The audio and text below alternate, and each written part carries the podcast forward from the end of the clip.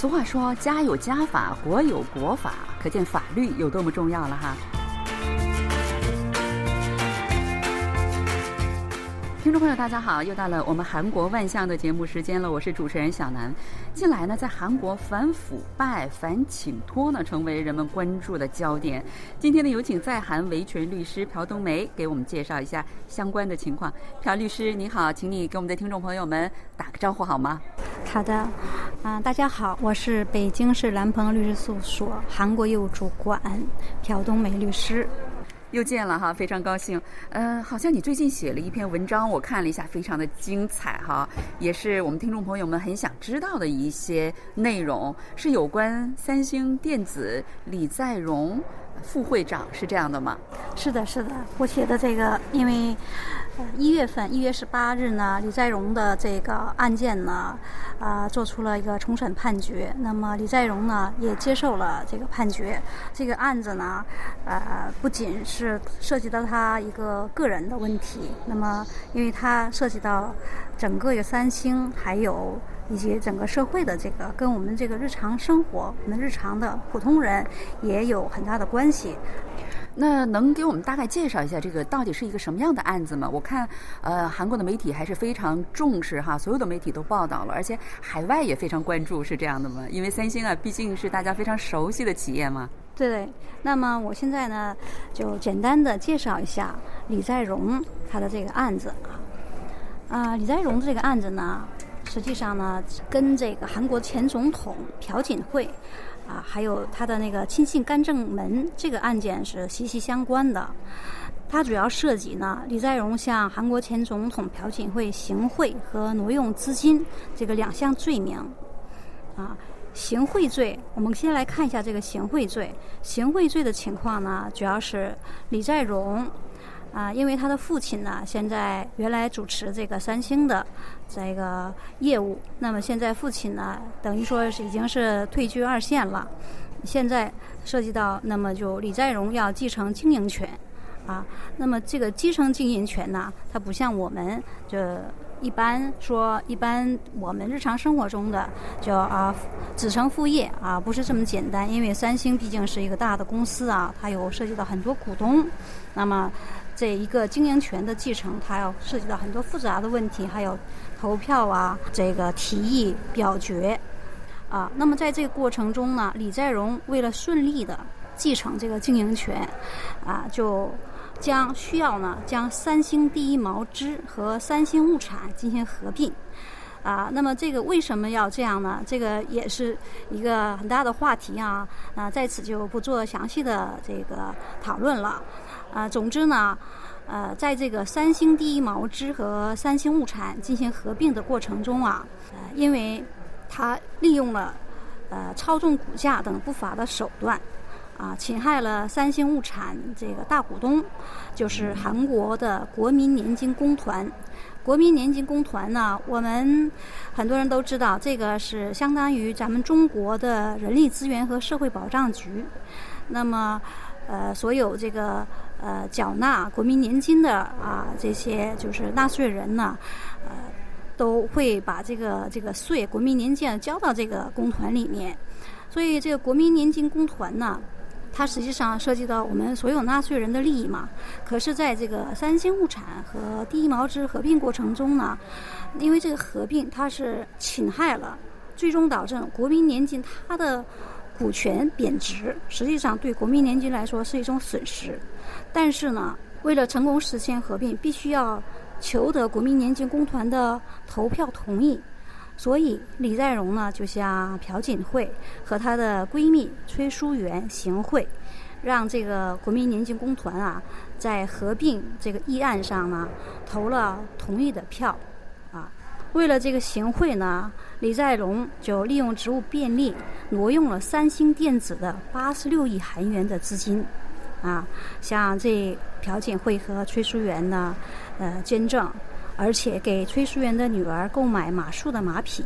那么，两千一六年十月份，因为朴槿惠这个亲信干政门案呢，被暴露于这个社会啊。那么，在特别检查组调查过程中，李在镕的这个案件呢，就浮出了水面。呃，这个案子判了时间不短哈，已经判了好几年，从二零一六年一直到现在的话，已经有一个大概五年五年多的时间了哈。那最后是一个什么样的一个结果呢？好的，李在荣案呢前后啊经历了一审、二审，然后到了大法院的三审，大法院呢又把这个案子呢又发回了二审法院重审。那么重审法院判决之后，李在镕这边呢就不再上诉了。可是，在这个这个过程中啊，一二审到三审啊，每个阶段的判决呢，它结果都不一样。那么，我们看一下这个判决的结果啊，都分别是怎么样来判决的。一审呢是判决李在镕有期徒刑五年，可是到了二审的时候，二审就是首尔高等法院呢。他做出的这个判决呢，是减轻了一审的这个判决，改判为两年六个月，而且呢是缓期执行四年，等于说李在镕就不需要到监狱来服役了。那么检察院呢对这个二审判决呢上诉到大法院，大法院呢呃又裁定呢撤销了这个二审判决，改回就是发回重审。那韩国人之所以如此关注这个案子，呃，是什么原因呢？因为有的人可能觉得大企业跟我有什么关系啊？但是韩国人却如此的关注这个案子。啊，是因为这个案子实际上呢，涉及到了一个社会的公平，然后公平竞争这样的一个问题。啊，那么我们每个人。啊，在升学、就业啊这样的过程中呢，都会发生这样种种的不公平啊、不公平的这样的一个社会现象。那比如说啊，我们呃大家都呃非常熟悉的，像有些国会议员啊，那么他的儿子啊，为了这个儿子呢。呃，在升学的时候能够比较以优厚的条件啊进入啊名牌大学，那么在高中的时候呢，就为这个子女寻求各种社会活动的机会呀啊，甚至于说啊送到国外啊发表论文，那么这些呢这些活动发表论文都对其升入大学啊有非常重要的这样一个帮助。嗯，除此之外呢，还有些国会议员呢，啊，为自己的子女进入一些大型企业就业呢，哈，进行行贿。这个间接的，实际上会影响其他竞争就业啊、升学其他人的一个公平取得公平竞争的这样一个机会。是这样的，因为如果父母是一个社会精英阶层的话，他一定会有很多的机会去帮助他的子女去参与一些呃对高考啊，或者是对就业有利的一些活动，甚至包括实习的这样的一个机会，对吧？但是，一般的老百姓，比如说呃，父母是呃比较没有那么高官啊，或者是。没有那么在大学里任教啊，那种精英职业的这些父母，他们就很难有这样的机会给自己的子女呃来提供，所以呢，对子女高考啊或者是就业的话，呃，提供不了多大的帮助。因此呢，在韩国社会也说，在机会上的这个不平等是这样的吗？对对，是的，因为呢。这个任何社会呢，它当然都有这样相应的一个不公平这样的一个问题啊。像一些国会议员、大学教授，嗯，他们利用自己的职务便利，或者是利用职位上的一种特权啊，实际上这个权利呢，啊，是来源于大众的，他是不可以这么为自己的利益啊来使用这个权利啊。那么就是利用这个特权，实际上那他就是一个违法的行为嘛。利用这个特权为自己的子女、为自己的亲属谋取不正当的利益，那么这就间接的会影响其他人啊取得相应机会吧。对，呃，因为所有的父母真的都是望子成龙，所以非常重视这件事情哈。我觉得这也是三星电子李在镕副会长的这个案子之所以受到关注的一个很大的原因之一哈。每当一到节日到来的时候，在韩国有一个法律哈，就非常的受关注。这个法律的名字叫金英兰法，呃，你能给我们的听众朋友们简单的介绍一下吗？好的，金英兰法呢是两千一六年九月啊二十八号开始实施的。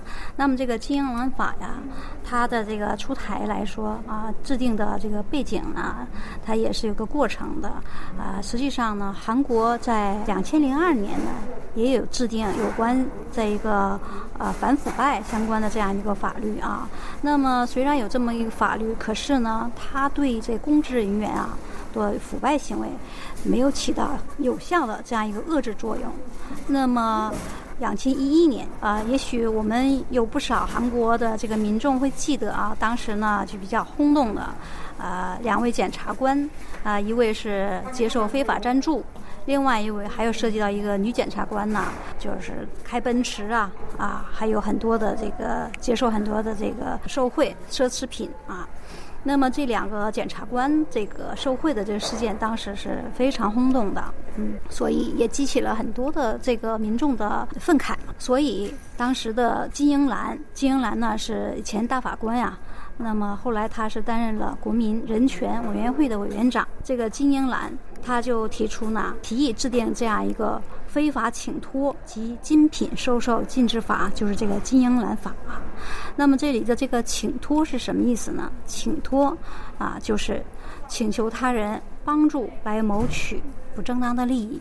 比如，就像刚才我们介绍的，有些国会议员啊啊，将为了让子女在这个大的企业啊就职，那么就利用国会议员这个身份的这个特权啊，向这个大企业。那么行贿，这就是所谓的这个请托的这个具体的意思啊。嗯，那金英兰法它跟普通人关系也是相当密切哈，因此呢，在韩国也是备受关注的。那跟普通人都有哪些关系啊？啊，可能有不少人认为这个金英兰法呢，哈，呃，只是来约束公职人员、公务员啊。但是呢，实际上这个金英兰法不仅会约束公职人员，对于老师啊、记者啊。等这样一般的职业的这些人员都是有约束力的。最近一段时间啊，可能有不少人也看到了这样一个报道啊，就是 JTBC 的一位记者呢，那么将自己进行呃参加录制节目，然后呃收到这个奖金呀，五百万元的奖金呢，分给了其他共同制作的工作人员。那么这个行为呢，结果就被某些人呢就告发了，嗯，已经被警察厅给立案了。可是他这位记者他自己呢，就是表示说，啊，对自己的行为他当时没有认识到这是违法的。所以呢，我们很多人不少人可能在进行这个请托呀、求他人帮忙的时候呢，认为这是很正常的这样一个呃行为。是哈，这个案子最近在韩国的媒体曝光也是比较火的哈。实际上，这位呃工作人员也是个播音员、节目主持人哈。实际上，他是自己本人是个好心，他就觉得我得的这个奖金应该分给跟我共同制作节目的这些工作人员哈。但是殊不知。这一项呢，就是违反了法律。如果他要是知道这是违法的，他不会晒到网上，是这样的吗？对呀，所以说这个也是我们很多人啊，对于法律呢，可能平时也嗯，对自己有关这个法律，可能大家也比较漠视啊，所以呢，自己都不知道自己是怎么犯法的，所以呢，有必要对这些个呃法律呢，哈，对这些事件也予以关注。那你说老师怎么会触犯金英兰法呢？老师肯定是针对的是学生嘛。那么学生，比如说他，呃，会有很多的呃其他的一些个校内的一些个问题，比如说他要呃更换专业，还有呃什么其他的一些个发表论文啦等等各方面啊，这些也有很多这个机会的发生嘛。那么。比如说某个学生，大学的学生，我想本来我是一个什么什么什么建筑建筑学专业，但是我对建筑学没有兴趣，我想转到法律系专业啊。那么在这个过程中，他就要寻求老师的帮助啊，他要谋取自己的利益嘛，对吧？这个更换专业实际上就是他的一个目的。那么为了实现这个目的啊，他就要找人帮忙啊，啊。那么就会发生这个请托这样的一个问题。韩国的金英兰法。它之所以特殊呢，是因为它规定了具体的金额，对吧？这一点跟其他国家的反腐法不太一样哈。那在金银兰法的具体金额是怎么规定的呢？韩国的这个金银兰法确实是，呃，跟其他国家啊不同的是，它对一个详细的这样的一个呃送礼的具体的项目内容啊，它都做了一个规定。比如说啊。呃，它的这个根据这个金兰法呢，啊，你请吃饭是多少呢？限额上限是三万元。然后，另外喜事丧事的礼金是多少呢？是五万元。对，我们一定要讲清楚，这五万元不是人民币，也不是美元哈，是韩元。对，韩元啊，像农畜水产品还有农畜水产加工品呢，是多少呢？是十万元啊。其实像像我们中国对这个请托送礼的这个礼呀，它的那个内容其实没有这么如此的详细的规定。韩国呢是做了这样一个详细的规定呢，确实有它的一个呃不同于其他国家的一个特点啊。今年好像稍微上调了一点，对吧？啊，大家知道三万韩元大概相当于人民币，也就是一百六十块钱左右哈，所以十万韩元也就是六百块钱左右，对吧？是的，是的。实际上，去年的中秋开始，去年中秋呢，它是对特别是农畜水产品这边呢，它把这个上限提高了一下。为什么呢？是因为就是新冠疫情的影响啊，那么很多的行业都受这个影响呢，非常的就是不景气。农畜水产品这边也是，当然也是受它的影响的啊。那么为了促进这个经济的发展吧，所以对这个农畜水产品这边的送礼啊，他把这个金额上调到了二十万元啊，以便能够就是让消费者呢，在这个送礼的时候呢，再能够宽松一些，同时呢，也能够刺激一下消费，因为农畜。产业呢是国家比较扶持的这样的一个基础的呃一个产业，对吧？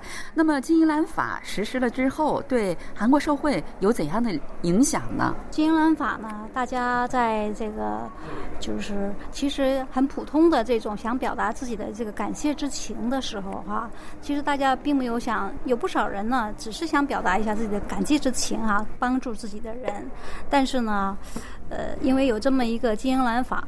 所以很多人呢就不得不谨慎一些。那么在送礼的时候呢，肯定要自己心里有个算盘呀。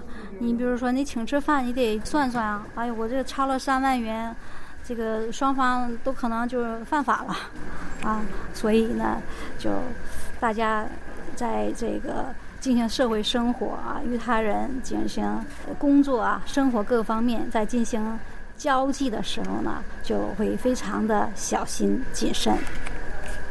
对，就是让一种清廉成为一种整个社会风气，成为一种习惯哈。其实不仅仅是老师、公务人员或者是记者，就是普通的上下级之间。比如说你过节，你给你的上级呃送了一箱苹果等等，那要看这个金额有没有超过多少多少，有没有超过二十万韩元等等哈。呃，这一切都是属于金银兰法范围之内的，因此呢，跟每个人都是有非常实际的关系哈。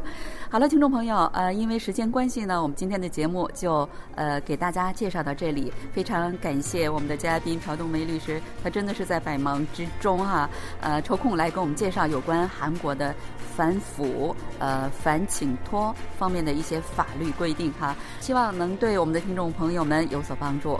好了，听众朋友们，我们下一期再会，안녕히계세 요， 안녕히계세 요， 再见。